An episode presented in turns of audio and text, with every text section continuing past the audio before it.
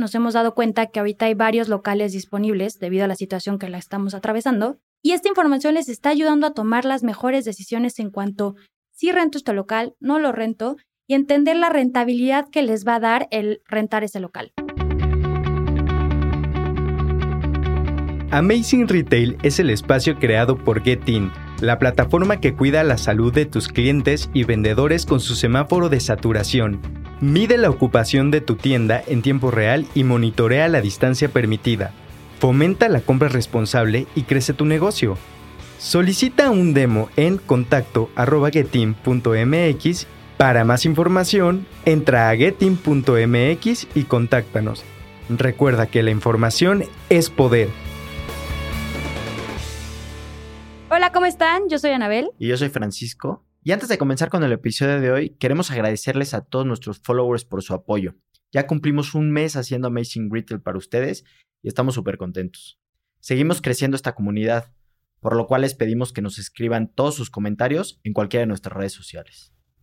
Recibimos muchos comentarios sobre el episodio en el que les platicamos sobre cómo iban evolucionando los centros comerciales. Si no lo han escuchado, vayan a nuestro canal y pongan el episodio 3. Y algo muy curioso fue que varios de ustedes nos preguntaban qué centros comerciales son los que tienen más gente. Este es un dato que pocas veces comentamos, pero debido a todo el apoyo que hemos recibido, decidimos hacerles este episodio en especial con los cuatro centros comerciales de más afluencia en México en los últimos años. Les vamos a platicar a detalle sobre cada uno de ellos, así que escuchen todo el programa, que esta información, estamos seguros, les va a servir de mucho sobre todo si tienes tiendas en alguno de estos centros comerciales. Y no se olviden de suscribirse en Spotify y compartir nuestro episodio. Estamos seguros que conoces a alguien al que esta información le puede ser valiosa.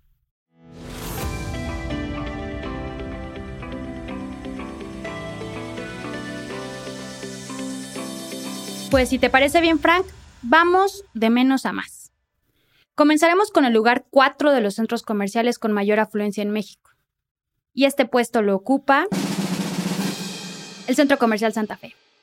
Este centro comercial fue inaugurado en 1993.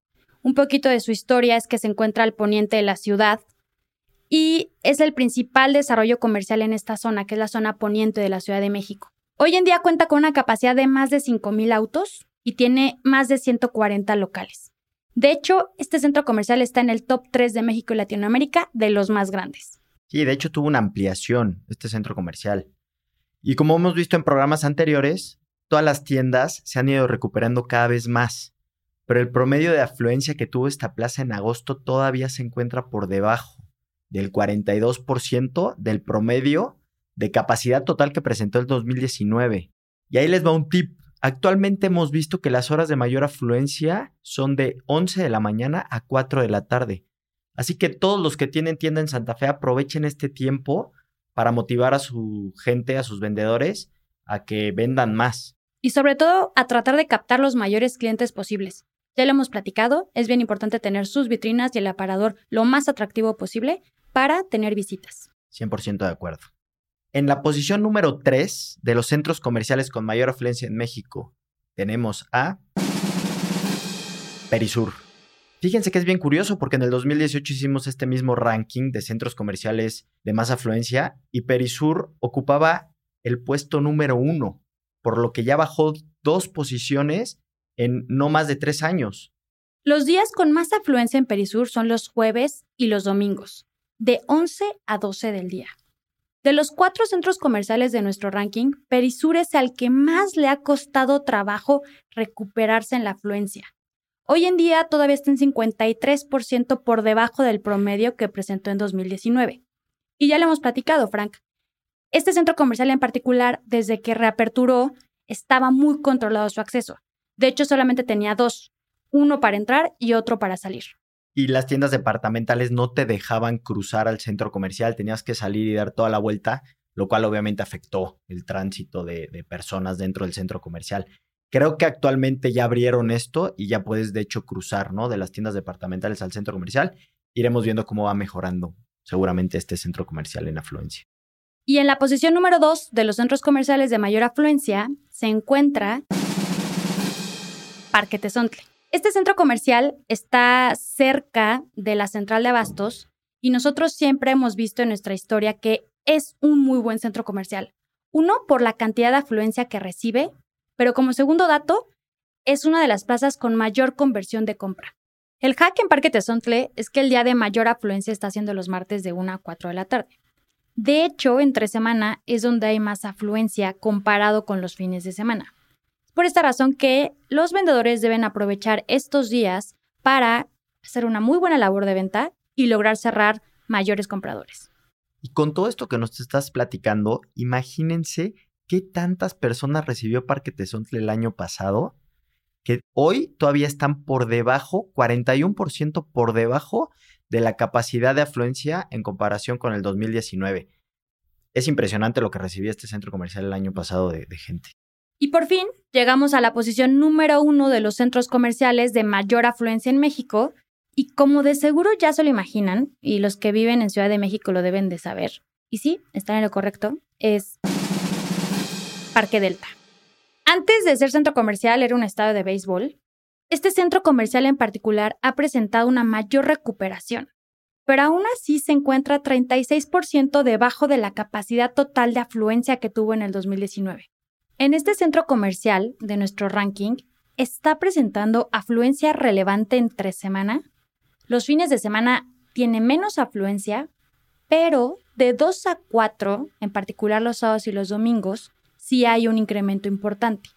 Entonces, aprovechen estas horas para ser muy atractivos, meter más gente y lograr venderles. Sí, creo que es un gran reto porque como sabes, históricamente Parque Delta siempre ha sido complicado para todos nuestros clientes, en donde siempre tienen mucha gente, pero les cuesta cerrar la venta.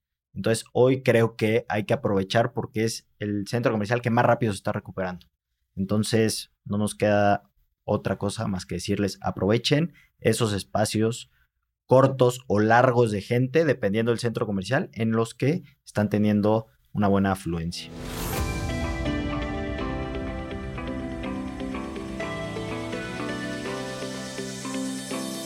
Y ya para cerrar este episodio, creo que es súper interesante tener esta información para empezar a tomar decisiones.